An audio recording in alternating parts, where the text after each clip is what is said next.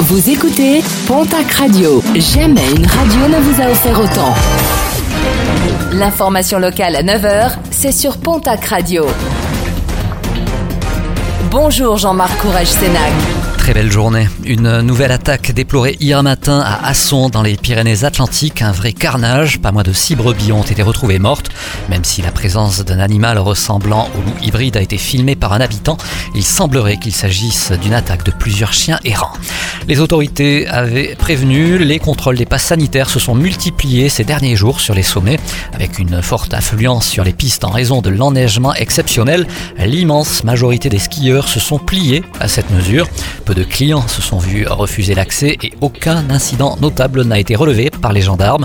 Gendarmes dont les effectifs vont être renforcés en montagne jusqu'à la fin de la semaine pour poursuivre ces contrôles. Malgré le confinement des volailles décrété le 5 novembre dernier, plusieurs foyers de grippe aviaire ont été détectés en France mais surtout dans la région.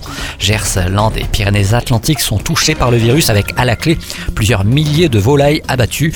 Plusieurs nouveaux foyers ont été identifiés ces dernières heures dans les Landes, entraînant la mise en place de de nouvelles zones de restriction.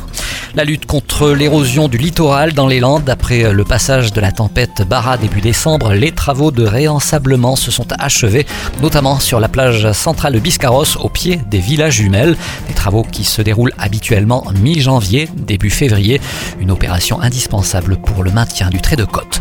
Météo printanière attendue dans la région pour cette fin d'année. Dès mercredi, le soleil sera de retour et avec lui, le mercure du thermomètre va remonter. Une vraie douceur avec des températures maximales de 19 degrés attendues à Tarbes et Pau, jusqu'à 22 degrés à Lourdes et Bagnères par effet de fun. Un fort dégel est également attendu sur les sommets. Et puis en raison d'un taux d'incidence qui repart à la hausse, plusieurs manifestations annulées dans la région. À Bagnères de Bigorre, le traditionnel vin chaud programmé demain mercredi n'aura finalement pas lieu.